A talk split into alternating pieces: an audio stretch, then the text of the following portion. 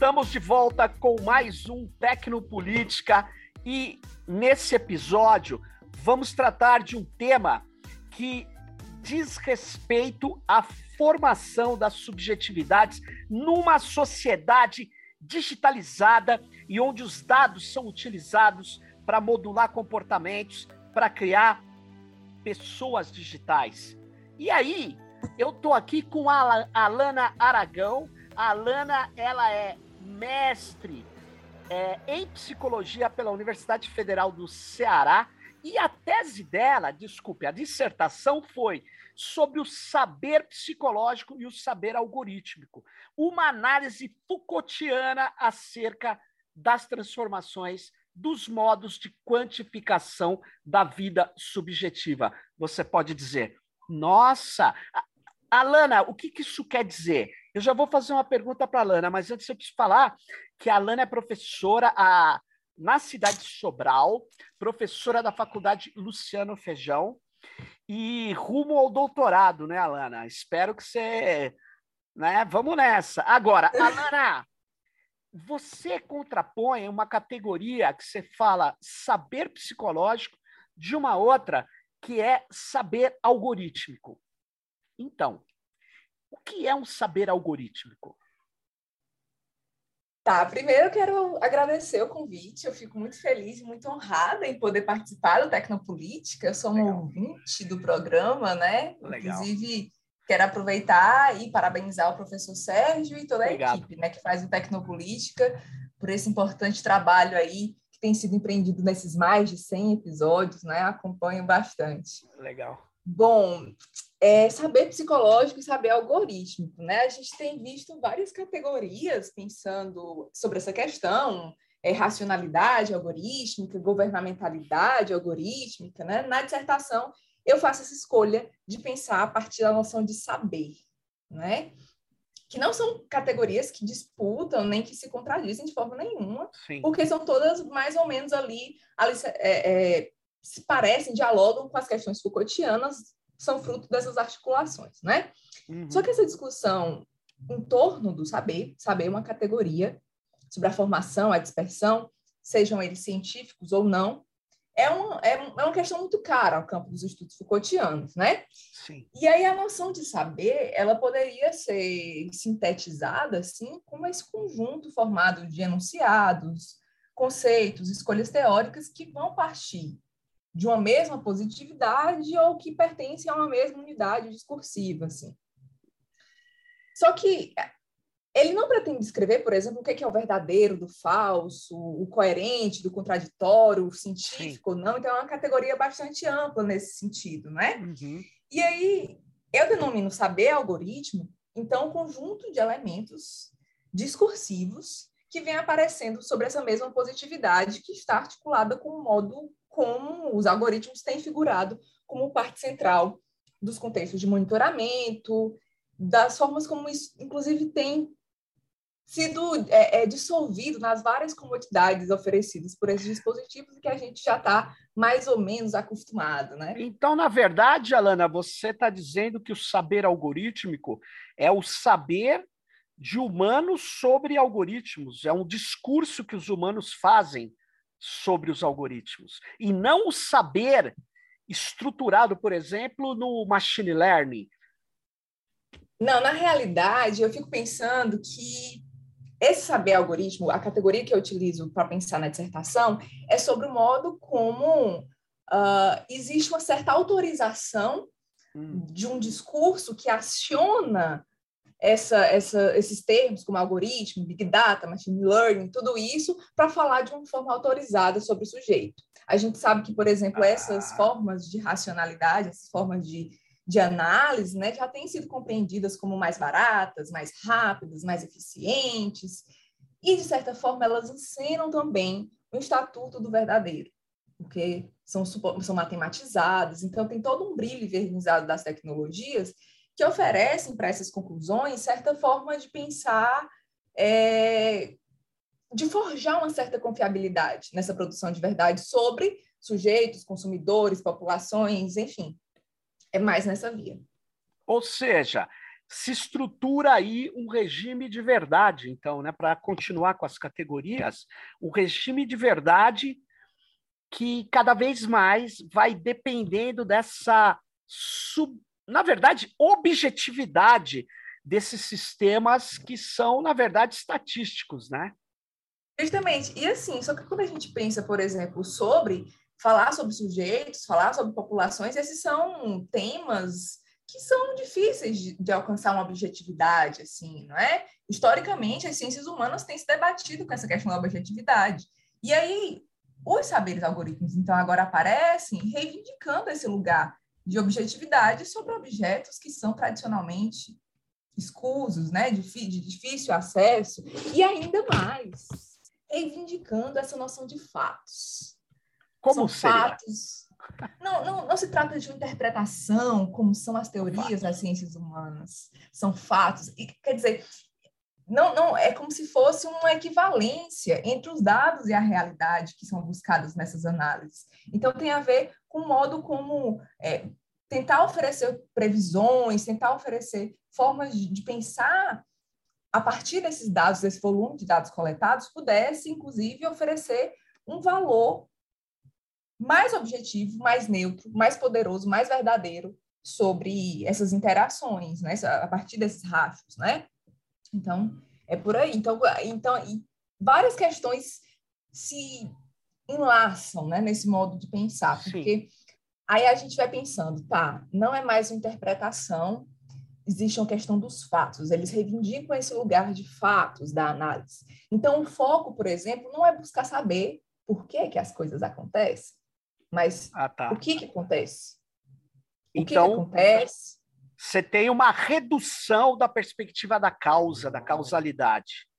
Uhum. Então, assim, mas é porque não interessa, não é, para essas perspectivas, saber por que, que as coisas acontecem. O importante é que elas acontecem, elas podem ser quantificadas, e é isso que pode gerar lucro, e é isso que pode fazer, pode ser mensurado pode ser retornado, né? Pode ser é, é, avaliado de qual a probabilidade disso voltar a acontecer, as questões sobre previsibilidade, tudo isso retornam com uma for forma numérica, uma forma algorítmica, né? Então, é, é, disso quando eu, é disso que eu falo quando eu falo de um saber algorítmico. E o saber psicológico, então, o que é? Pois é, e é engraçado, né? Quando eu falo saber psicológico, quem é da psicologia pode achar esquisito eu é, estar me referindo a ele. me falaram isso. no singular, no singular. Porque a psicologia não é lembrada de forma nenhuma por uma unidade. Ela é uma multiplicidade, ela é um organismo de múltiplas cabeças mesmo, assim. Então, assim, considerando isso, já faço logo esse adendo, né?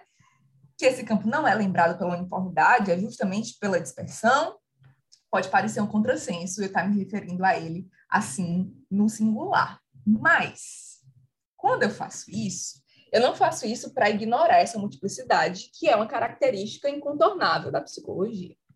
Mas eu faço isso, eu tomo esse saber como uma unidade à medida que esses discursos eles desempenham um papel muito específico no corpo social, concedendo, concedendo autoridade formas de julgar, a outros saberes, a outras práticas, inclusive. Então, o modo como ele aparece no corpo social, ele aparece como essa unidade. Então, é, uma, é, uma, é um jogo estratégico que eu faço aqui, de forjar essa unidade discursiva, que também é provisória, para pensar nesse campo tão dissonante que é a psicologia. Então, o que é o saber algoritmo? O que eu chamo de saber algoritmo vai ser esse conjunto de, de enunciados que partem da psicologia. Uhum. E que agora fazendo um contraponto que você fez, né? É o, o como que tá? Existe então um, uma uma tendência que está se consumando, né? De uma nova você você, você chamou de inteligibilidade do mundo, baseado na Crawford e outros, né? Outros uhum. pesquisadores usam esse novo modelo de inteligibilidade. Esse, esse modelo de inteligibilidade, baseado nessa objetividade matematizada dos algoritmos, ele deve estar funcionando, como você agora arranhou, para algumas coisas. Ele tá, porque senão, você veja, é, é, uma, é, é uma loucura. O grande capital, o capital financeiro, que não rasga dinheiro, aposta e está apostando cada vez mais nessa algoritmização, nesses que você nomeou como saber algoritmo. Como, portanto, você navega por a, pela crítica, né, de que, olha, está dando certo. Você pode falar que não é objetivo, mas está dando certo. A minha pergunta é você: esses aparatos, eles estão dando certo? Então, né? Se a gente pensar, por exemplo, que é nesse jogo de autoridade, assim, se a gente precisa pensar, porque se a psicologia, né, foi identificada como esse lugar, essa autoridade sobre o indivíduo, essa autoridade sobre a individualidade, esse lugar do saber, não é? Se a gente pensa que isso foi um lugar construído e que isso, inclusive, é, favoreceu com que ela pudesse estabelecer formas de hierarquizar, de submeter a julgamento as diferenças individuais, de apontar as anormalidades e normalidades da aprendizagem, do sexo, das práticas é, é, trabalhistas, enfim, uma série de aplicações, não é? Se a gente pensa, por exemplo, que existe essa é, é, é autoridade, essa legitimação de um saber agora que vai falar sobre o sujeito, mas agora de forma neutra, de forma precisa, talvez se livrando das teorias, talvez, às vezes acionando essas teorias. Então, quais são esses, essas utilidades, não é? Como que a gente estabelece isso que eu chamo de trama entre saber psicológico e saber algoritmo? Eu vejo de duas formas. Eu vejo que, de um lado, existe um movimento de uso das epistemologias da psicologia para tentar refinar as técnicas algorítmicas de captura da atenção, de captura desse conteúdo e desses rastros que a gente deixa nas nossas interações, mas, de outro lado, existe uma psicologia entusiasmada. É claro que em algumas áreas mais do que outras, não é? Existem as matrizes da psicologia que já se aproximam da noção de quantificação e de metrificação e dessa desse alvo de tornar o sujeito um objeto quantificável, que não prevalecem, mas são algumas teorias. E existe esse entusiasmo de uma suposta atualização, modernização, um progresso da psicologia nessa aliança com os dados. E é isso que eu vejo como uma questão assim que a gente precisa pensar. Porque são várias as promessas, assim, promessas do modo como, por exemplo, o uso de dados é, massivos pela psicologia puder, possa agora representar uma, uma superioridade nas pesquisas, umas pesquisas agora muito mais neutras, muito mais objetivas, se abre um escopo de formas de quantificação que eram impraticáveis para a ciência psicológica. Né? A gente tem hoje a quantidade de forma de mapeamento e de, e de acumulação de dados sobre sujeitos que eram. A psicologia não sonharia com isso, né? Então, assim, como que, o que é a psicologia nessa era, como que ela pode se beneficiar com isso? Então, existe esse lado de pesquisadores que têm publicado pesquisas que são ambiciosas, que eu poderia chamar de assustadoras, que são, que estão nesse intuito de produzir... Dá, dá um exemplo, porque o pessoal um muitas vezes não, não, não se liga. Dá um exemplo, exemplo do que é assustador, por favor. Por Sim. exemplo, existem muitas perspectivas que vão pensar aspectos específicos do sujeito, mas é muito popular a análise sobre personalidade. Então, é. por exemplo, como utilizar a quantificação de likes do Facebook com uma pesquisa do Kozinski, que ele tem várias pesquisas e a gente pode falar sobre elas a tarde inteira.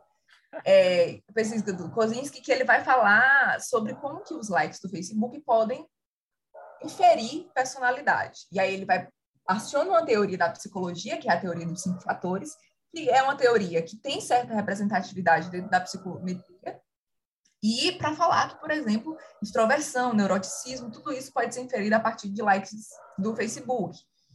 Mas existem, por exemplo, coisas que vão além, pesquisas mais ambiciosas, de, por exemplo, é, detecção de categorias de, enfim, de diagnósticas, assim, por exemplo, detectar esquizofrenia, Alzheimer, depressão, é, previsibilidade Nossa. de suicídio a partir do Twitter, a partir das publicações do Twitter, que são umas coisas assim meio que assustam e que falam assim, poxa, mas será que isso seria interessante? Será que não seria importante, por exemplo, a gente fazer Nossa. isso? Só que assim, né, a, a gente se coloca é, é, é, é confuso. Porque, é, imagine, é, é, você está falando agora, eu, eu me lembrei de uma coisa que não é no campo da psicologia, né? Mas, é, por exemplo, teve um grupo que eu não sei qual foi o sucesso final dessa, desse trabalho.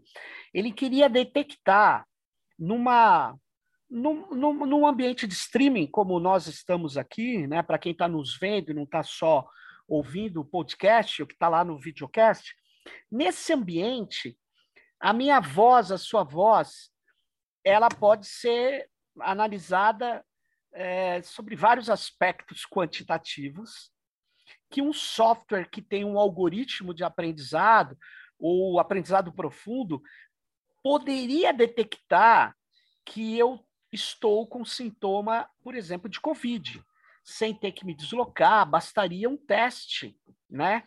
É uma maravilha, né? Pensa bem, você com a voz, você detecta e aí fala, pô, Sérgio, o sistema aqui deu que você tá, é como se fosse um teste.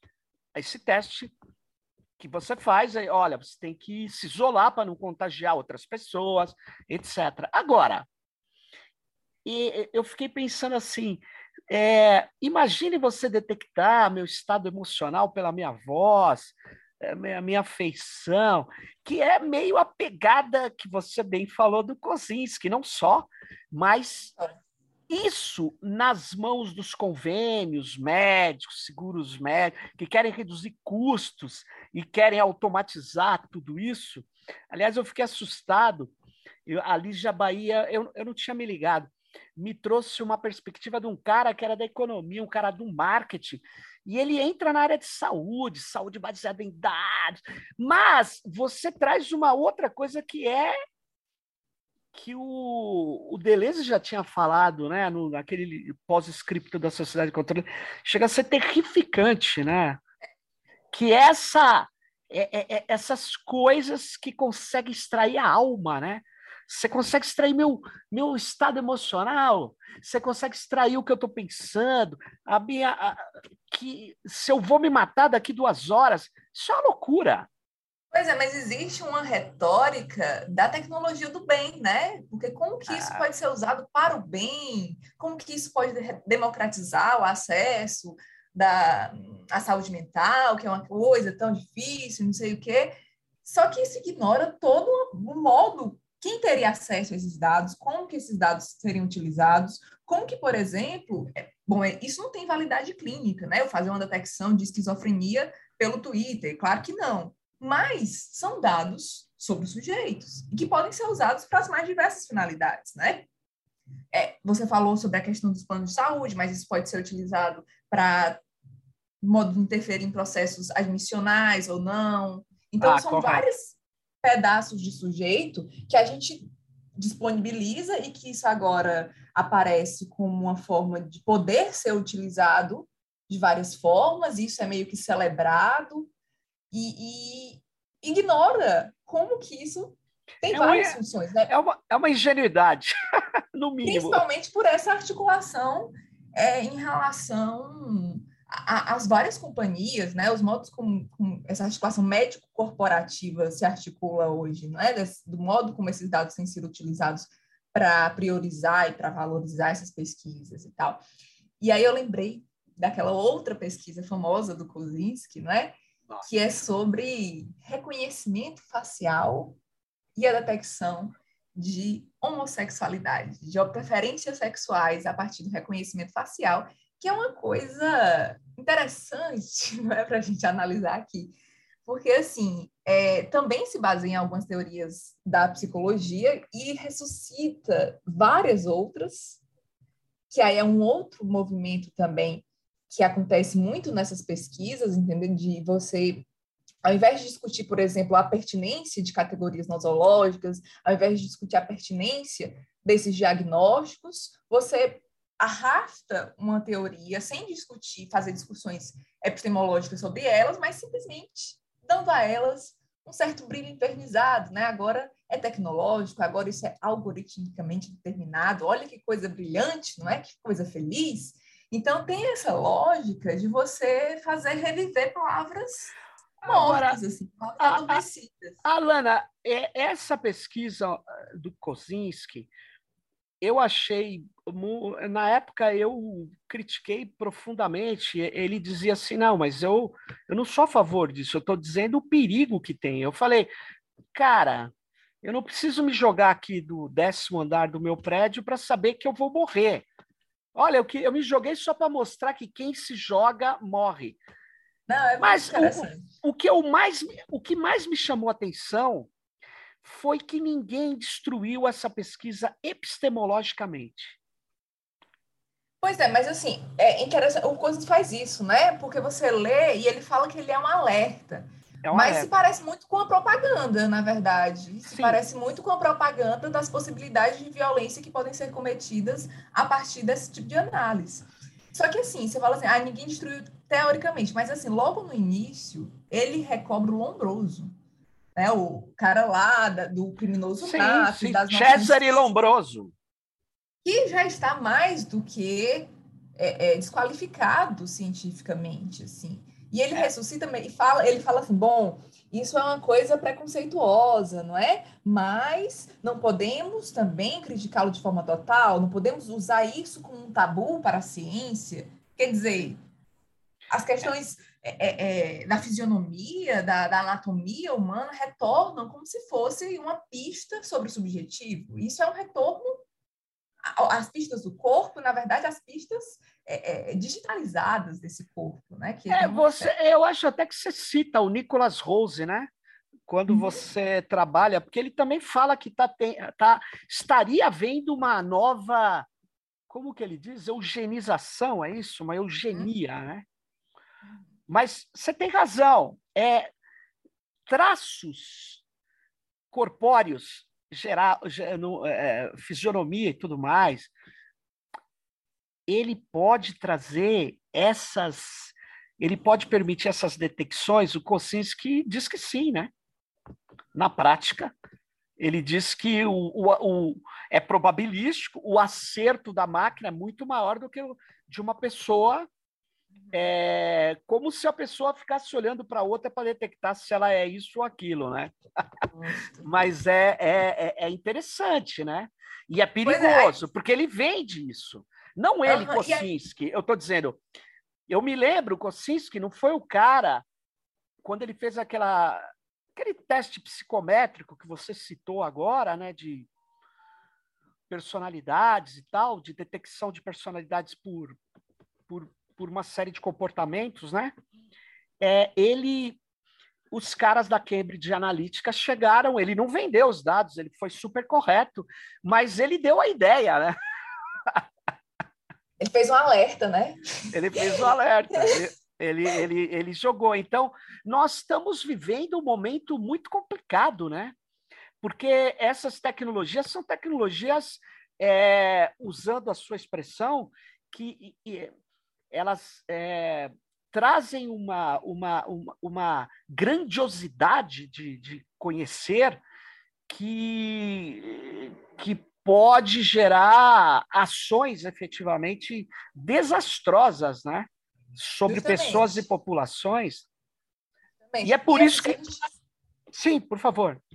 Se a gente considera, por exemplo, que a psicologia já é historicamente esse saber que a partir da sua expertise produz várias violências, subsidia vários discursos de estigmatização, de discriminação, e isso agora se soma a uma noção é, automatizada, objetiva, de uma certa pureza dos dados que a gente, inclusive, precisa desbancar todas essas promessas, que é uma outra coisa, né? É. Do modo como tudo isso se apresenta, que a gente precisa denunciar o quão falho nessas promessas eles são, Quer dizer, quando essas duas coisas se unem, vira assim um, um megazord da autoridade, né? E aí isso autoriza, isso atualiza as formas de controle e constrangimento, né? Do sujeito, das populações, das formas de vida, das formas de normalidade. enfim. Eu acho que. E como você. É, você, então, nesse caminho da psicologia numérica, eu me lembro que você encontra, você chega até a chamar de sujeito digital, se eu não me engano. Você chega a tratar de um dessa figura, porque não é só a análise que está sendo feita desse saber algorítmico, essa, uhum. essa áurea que você falou, essa análise ela vai incitar um produto, um serviço, uma ação sobre o sujeito. E esse lado da formatação do sujeito, o termo formatação é muito, muito forte. É, eu acho que tem a ver com a gente pensar qual vai ser o objeto desse desse, desse pareamento de dois saberes que aparentemente são distintos, aparentemente são muito é muito estranha, talvez possa parecer para algumas pessoas essa articulação, mas qual é o produto, não é? Qual é o objeto, aliás, que eles analisam? O Deleuze vai falar que são é, aqueles individuais, né? São pedaços de sujeitos que trabalham numa infra e supra individualidade, mas que esse sujeito, esse indivíduo, em algum momento ele é localizado para ele se tornar um objeto de um perfil psicológico. Porque uma coisa são os perfis maquínicos que vão trabalhar com, com propaganda dirigida e tudo isso, uma outra coisa é esse objeto dessa, dessa psicologia paramentada, não é? Porque vai procurar, vai agir em sujeitos reais, né? vai, vai produzir efeitos sobre os perfis, os perfis profissionais que chegam até uma empresa, vão agir sobre os perfis que vão procurar um sistema de seguro-saúde. Então, são sujeitos materiais que vão, que vão estar ali diante da, daquela análise, não é? E se a gente pensa, por exemplo, nesse tipo de ambição de diagnóstico, de detecção, a gente está falando de um sujeito que está agindo, que, que, são analisados esses rastros que ele deixa na interação com as redes sociais, como se ele fosse o sujeito inteiro, como se aquilo fosse ah. a realidade do sujeito, entendeu?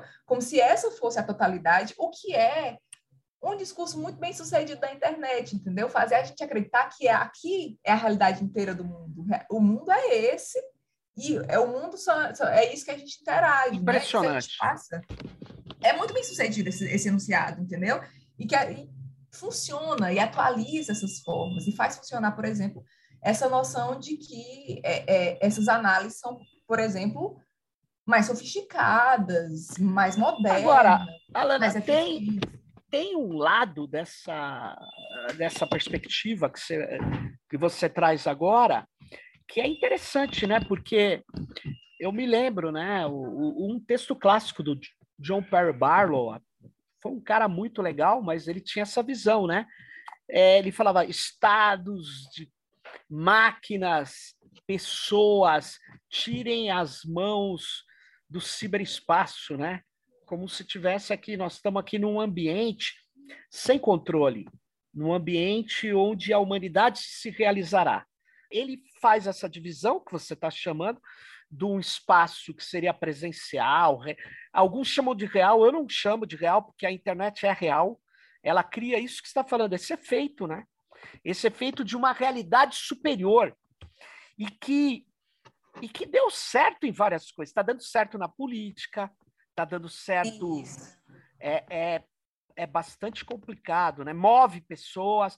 Por exemplo, o fenômeno do fascismo hoje, ele é um fenômeno principalmente digital.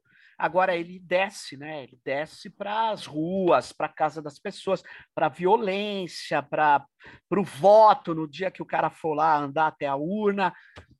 Agora, é uma, uma, uma realidade, essa separação, que ajuda a criar mitos. Os mitos, sei lá, de. Essa supremacia de uma inteligência que, na verdade. Isso.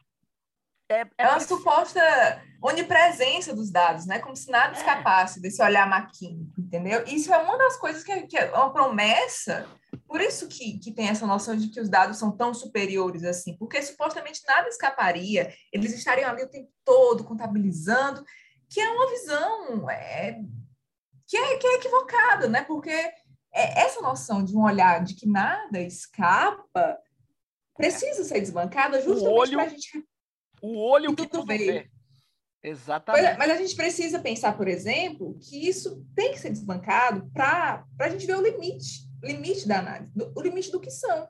É uma representação, é uma amostra que está igualmente sujeita a todas as limitações de qualquer amostra, de qualquer tipo e, de amostragem, de qualquer viés. E depende de um dispositivo de coleta, que pode Sim, ter mil problemas ou não. Até eu tive a participação do meu cachorro agora, porque ele não concorda também com esses dispositivos de vigilância. Que, aliás, o que, que você acha do texto da Zuboff, Alana? Porque você cita, trabalha. O que, que você me diz dessa é. perspectiva é. dela?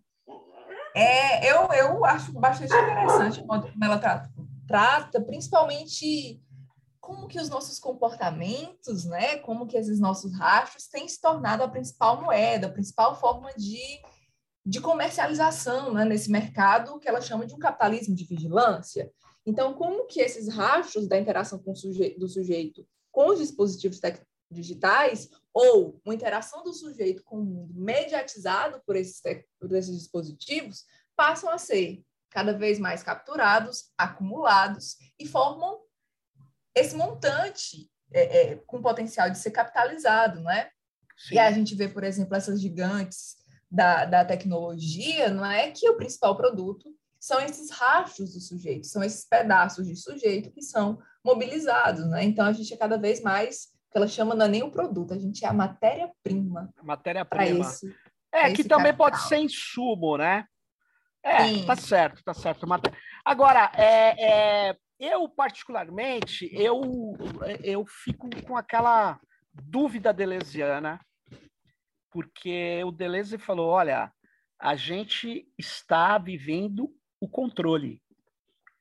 O controle é mais que a vigilância. Eu sei que vigilância para ela, ora, é, uhum. ora é observação, ora é observação opíqua, ora também é ação, é óbvio, né? Que isso vai ser minerado, mas eu, eu acho que, portanto, o melhor, a melhor expressão é aquela, o, capitalismo de dados atualmente, ou digital baseado em dados, ou altamente baseado em dados, ele, ele é um capitalismo que se estrutura não. Eu acho que ele se estrutura cada vez mais numa sociedade de controle nos termos deleuzianos puros. Eu sei que o Deleuze também fala a máquina que está vigiando, o olhar, mas ele não, não, não nos mete medo. É, veja o que as pessoas. O Deleuze captou isso de um jeito muito preciso. As, é, as pessoas acreditam naquilo e se sentem bem com aquilo, se tornam felizes. Felizes controladas. É, elas, elas usam o Google como se aquilo lhe, lhe desse prazer que aquilo não vai te Exato. dar nenhum problema. Ela entrega para as corporações é, aquilo que é, tudo que é a sua vida, o seu cotidiano. Com grado. É, e, e ela, ela se sente mais enérgica, mais ágil, mais, mais contente e tudo mais. É, e ela nessa, descobre nesse... que a empresa tem uma alma, que é o que o Deleuze fala. ela se identifica com aquela alma da empresa. Que é louco isso, isso é controle total. Não, mas é exatamente isso. Eu acho que a gente já passou, por exemplo, da de se assustar, por exemplo, de entrar numa loja e receber o anúncio do produto, ou de falar perto do celular e receber o anúncio do produto. A gente tá. já passou disso. Já passou. E aí eu vejo, por exemplo, pessoas dizendo assim: quando eu quero receber um anúncio, eu falo perto do celular para que eu receba o anúncio. Quer dizer, você está usando aquela vigilância, aquele lugar de, de, de que o Google está lhe ouvindo o tempo todo, por exemplo. Né? Se ele ouviu nesse momento, ele estava ouvindo o tempo inteiro. É, para como assistente virtual, que é justamente isso, o que a, a, a Zubo fala no, no texto dela, né? Que ela cita aquele economista da Google, que vai Varian, falar que, Hal Varian. É, Varian, que vai falar, por exemplo, que a, o propósito final é tornar essas comodidades que são supostamente é, para as classes que podem bancar um assistente virtual para todo mundo, democratizada. Agora, só quem lucra nessa história é Agora, Google, né? você me falou, eu conheço pessoas altamente críticas, muito conscientes. Eu não vou citar nomes aqui, tá? Não interessa, porque são muitas pessoas muito legais, muito sérias, é, e, e, que tem um grau de leitura, de cultura, não, ah, enfim. Essas pessoas, eu chego um dia na casa de uma delas, ela está com assistente. Aí ela fala, tal, e assistente ligado já, né? Com todas as tomadas, com wireless de, de luz. A luz, aí ele me mostrando que era uma maravilha. Eu falei, cara, os caras entraram na tua casa. Ele, como assim? E não, e, e não, não é, é, por isso que eu falo do controle. É introjetado, é, é amado, é, é, É. nossa, aquilo facilitou demais a minha vida e facilita. Hum. Só que dá a uma corporação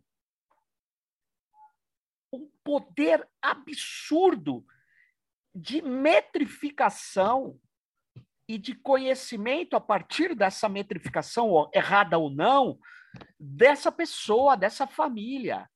Cara, e tudo bem. É Não, a sociedade.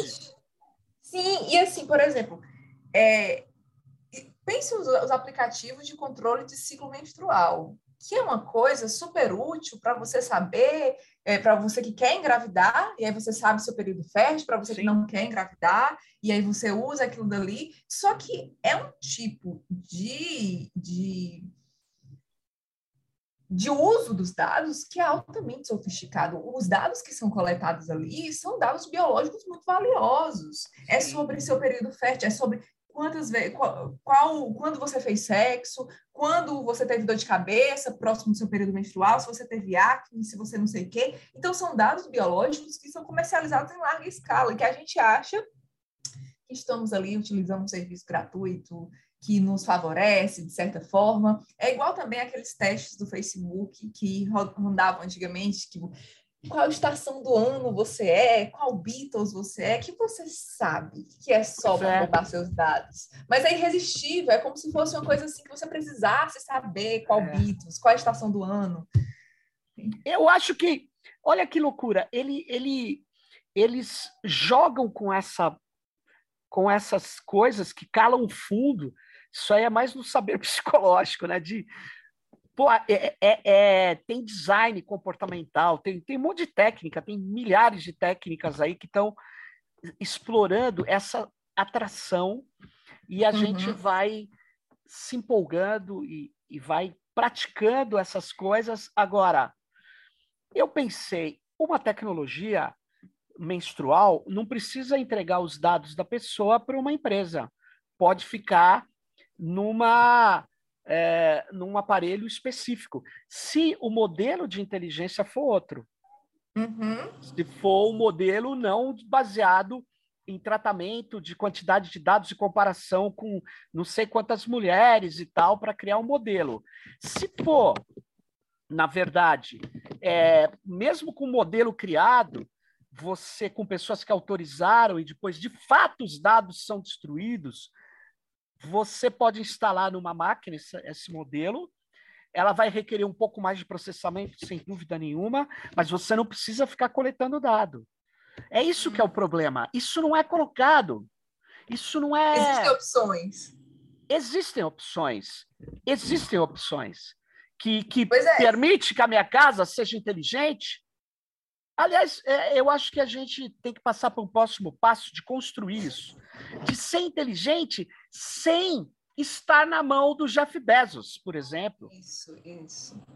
Exatamente. É por Eu acho que, por exemplo, tem essa coisa, por exemplo, dos dados, é, mas na- nas próprias aqueles termos e, e condições de privacidade que você aceita, você aceita que a maioria dessas plataformas compartilhe seus dados com empresas parceiras. Eles afirmam não vender esses dados, mas esses dados são compartilhados e podem, por exemplo, ser utilizados para serviços médicos de venda de, de, de serviços de, de, de- de fertilidade, assim, que você pode se adequar esse, é, o perfil que precisa de um tratamento. Mas também pode avisar a empresa que é melhor eles mandarem você embora, porque você está querendo engravidar, né?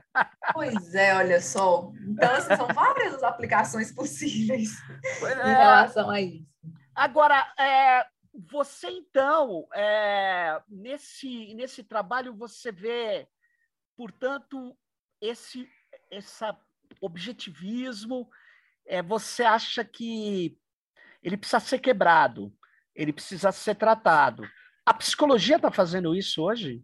Você tem visto esforços para se contrapor a esse sujeito calculável, sei lá, essa essa essa captura da, da, da, da, da psicologia pela ou da análise, né, pela é, por essa lógica, que é uma lógica corporativa, a partir Sim. de algoritmos.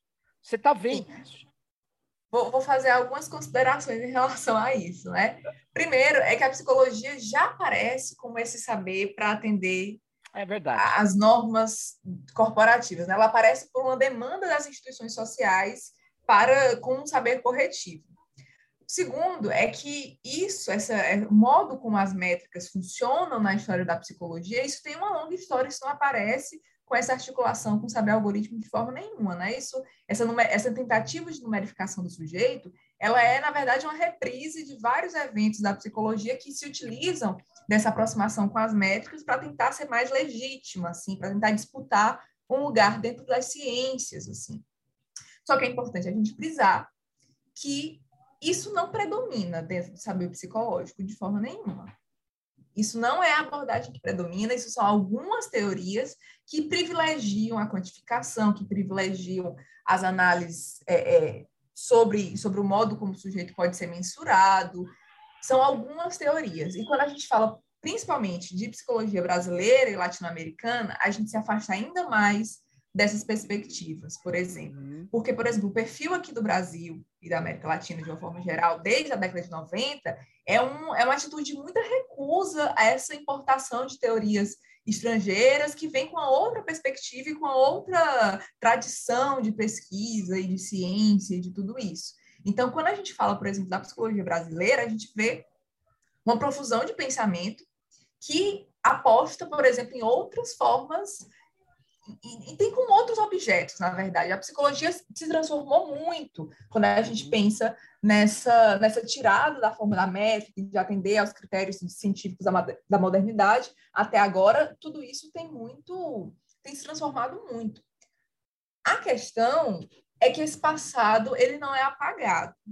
Que esse hum. passado da psicologia, que busca a normalidade, que busca a correção, por mais que a gente tenha outras perspectivas hoje, ele não é, ele não desaparece. Porque quando a gente pensa, por exemplo, em vocabulários que são da articulação da psicologia com, outros saberes, como a, a criança problema, a família desestruturada, o sujeito perigoso, a mãe desnaturada, né? Tudo isso são coisas que a psicologia hoje refuta mas que existe uma dívida, porque isso está na história da psicologia e esses termos reaparecem no campo social. Então, quando a gente pensa, por exemplo, sobre essa forma de buscar uma quantificação do sujeito e como isso talvez fosse mais interessante, como isso tem se atualizado com, com, a, com articulação com o saber algorítmico, isso, na verdade, reacende essa chama da psicologia de tentar ser mais legítima. E existe, sim, várias perspectivas que ainda querem esse estatuto do Entendi. objetivo, do neutro, né? Então, existe uma questão... É, e, e, e, e eu acho que deve ter hoje muito capital buscando esse psicólogo, esse, esse analista que possa... É, ele, na verdade, ele será bem-vindo nesse mundo, né? Uhum. Ele será bem-vindo, porque eu, numa equipe que vai montar uma rede neural tal, você monta uma equipe interdisciplinar, então muito provavelmente o psicólogo é, que tem essa, essa noção de normalidade, ele vai. Porque é isso que é interessante. Vai ter os parâmetros, fica parecendo que. Ah, não, a, o, o, o, a rede encontra o seu, o seu padrão. Sim, ela encontra. Mas ela encontra um, um padrão é, é baseado, principalmente se for uma rede, um deep learning ou uma rede neural, é, em, em, elementos, muitas vezes, que é, não são úteis, não são úteis. Você pode estruturar correlações uhum. são, que, que, são específicas de um momento e que nunca irão se reproduzir. Ele pode encontrar aquela. Porque depende da, do lago, da bacia de dados, dos dados que estão lá. É, que, é, é como eu falava, você pode ter uma correlação entre vitória do Corinthians e compra de Bíblias na segunda-feira. Você fala, não, mas isso é muito importante. Não, é, é uma correlação que aconteceu com aqueles dados durante aquele período. Pode acontecer sim. Né? Tem mas... até o. Mas diga, diga. Você sabe que é isso que me impressiona? Você sabe que é isso que me impressiona porque quando a gente abre essas publicações, a é. gente vê uma profusão de tabelas, coeficientes, da, números, e isso tudo deslumbra, né? Existe esse Sim, deslumbre claro. pela métrica. Só que quando você vai ver o que é, o que, que significa essa articulação, é correlacionando homossexualidade e curtir Britney Spears no Facebook, a página da Britney no Facebook. Quer dizer, é uma coisa risível, de fato, é uma coisa que é que, é, que vai tem a marca da paródia, do ridículo, do grotesco, não é? Só que aí eu aciono um conceito que o Foucault utiliza, que é o do buesco. Se torna esse saber o buesco, que faz rir, que faz essa articulação que é grotesca, mas que não, que não é menos poderosa. Não é poder é. menos poderoso por isso. Porque é justamente por acionar esse emprego conveniente da matemática, isso parece muito legítimo, isso parece muito verdadeiro. E você vê, veja só Será que curtir Hello Kitty, a página Hello Kitty, pode determinar né, o perfil de alguma coisa? Ou aquela própria pesquisa do Kozinski sobre reconhecimento facial se baseia no uso de barba, no uso de bonés, na maquiagem do olho, quer dizer, são coisas de estilo, de moda, que vão supor. Então, assim, é, é uma coisa que é do ridículo, só que é esmaltado, é uma coisa que aparece tecnologicamente legitimado. E gera efeitos, né? É. Exatamente, precisamente. É, é um poder que, que é ridículo para quem olha, mas que não deixa de ser efetivo, não é? E, e essa. O David Beer, né? Eu acho que você usa o David Beer, né? Sim. Ele é espetacular, aquele livro dele, Metrica Power, se eu não me engano. Metric Power, né? Que ele diz o poder da métrica seria aqui, né? Ele diz que as, é, é, ele, ele faz um levantamento de várias, vamos dizer assim, usos da métrica para porque a métrica é, ela incita um comportamento, né? O que você, você mede, ele fala, você é o que você mede também. Você sai medindo, porque o que você sai medindo é o que te interessa. É, e o neoliberalismo usa muito isso. Métricas, rankings. Então, vamos ver quem. Eu quero instaurar um determinado comportamento. Eu lanço um joguinho, um ranking, depois eu torno mais sério. Aí essa, essa escala vai incitando as pessoas a agir de uma determinada forma. Aí você fala, ah, mas isso não é só no digital. Não, mas o digital. As, nossa, é, multiplicou isso muitas vezes por causa das Sim. facilidades, né? Sim. Dos rastros digitais. Uhum. De como, de como ranquear também, por exemplo, nas várias claro. plataformas, dos modos como a gente aparece nessa plataforma, e a gente tem um perfil na plataforma, e esse perfil pode ser mais ou menos valorizado, né? Dependendo se a gente está ali para oferecer um serviço, né? Isso, isso passa a ser gamificado e ranqueado a partir de coisas que são totalmente alheias à sua, ao serviço que você está prestando, né? Por exemplo, uh, número de seguidores em determinada rede social com capacidade técnica, né? Porque já que muitos profissionais agora estão dentro dessas redes sociais para divulgar seus serviços. É, eu acho, né, eu, eu, eu tenho uma que eu eu vou de vez em quando, porque eu, eu navego por essas redes todas para olhar também. Mas uma que eu tenho menos vontade é o LinkedIn. Eu sei que ela é muito importante. E o LinkedIn, os caras ficam me mandando, me reclamam, falam, você não responde. Porque eu vou lá de vez em quando. Mas o LinkedIn tem. O cara põe o currículo dele, a apresentação, umas mega fotos, tem um tratamento que você faz enquanto profissional. Cara, é de fato uma. Por isso que eu te falei de formatação. Ali você está você está indicando como que você deve ser, como você deve se portar, como você deve falar, é, parabenizar 10 anos de empresa. Ah, aquela, é, é muito. Cria-se uma lógica, né? Que é, é isso. E, e tem, tem um público lá, né? O público profissional, né? É, porque o empresário de si, ele precisa também ser um, um produtor de conteúdo, não é? Sim. Ele precisa vender a si nas redes sociais. Claro, o capital humano requer o empreendimento de si. Isso é, mesmo. Mas agora isso tem uma plataforma perfeita para que você diga lá quais são seus feitos, bate uma foto, faz uma montagem, diga o quanto você trabalhou e quais Como você é bom. Né?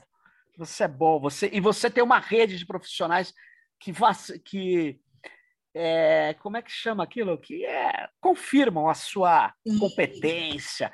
Então é, é isso, né? Você tem essas métricas, tem essas coisas, tem as plataformas para metrificação, e, e nisso a gente então chegou a uma fusão dessa algoritmização com essas, essas escolas da psicologia, essas, esses saberes psicológicos e que vão se fundindo e que, no caso do capital, nas mãos do capital, eles visam atuar sobre o sujeito, né? modular o sujeito, talvez, modular. É, é um próximo passo, né? É Se a gente já pode prever, tentar oferecer previsibilidade para o sujeito, o próximo passo, certamente, é o de tentar modular seu comportamento em vários Muito legal. Alana, muito obrigado aqui. A gente chegou a 50 minutos aqui, eu tenho que encerrar, mas muito obrigado pela sua participação. E você tem que colocar essa sua dissertação disponível aí para as pessoas poderem baixar. Valeu. E se você quiser dar um plá ainda. Tá. Bom, a minha dissertação já está no repositório da UFC, quem quiser acessar. E eu agradeço demais o convite, adorei bater esse papo Legal. com você. É sempre um privilégio poder estar participando, dialogando. Pô, eu que agradeço, Alana. Pô, agradeço também a todas e todos que estão aí com a gente nesse Tecnopolítica. Dê uma força, ajude a gente a driblar o algoritmo. Clique aqui, se inscreva no canal, vá lá no Telegram. A gente tem um canal no Telegram que você recebe as coisas sem precisar passar por esses multiplicadores, impulsionadores algorítmicos que cada vez mais estão restringindo a nossa visualização. Mas valeu por nos acompanhar. Obrigado, Alana. Um beijão para todas e todos e fique ligado no próximo Tecnopolítica.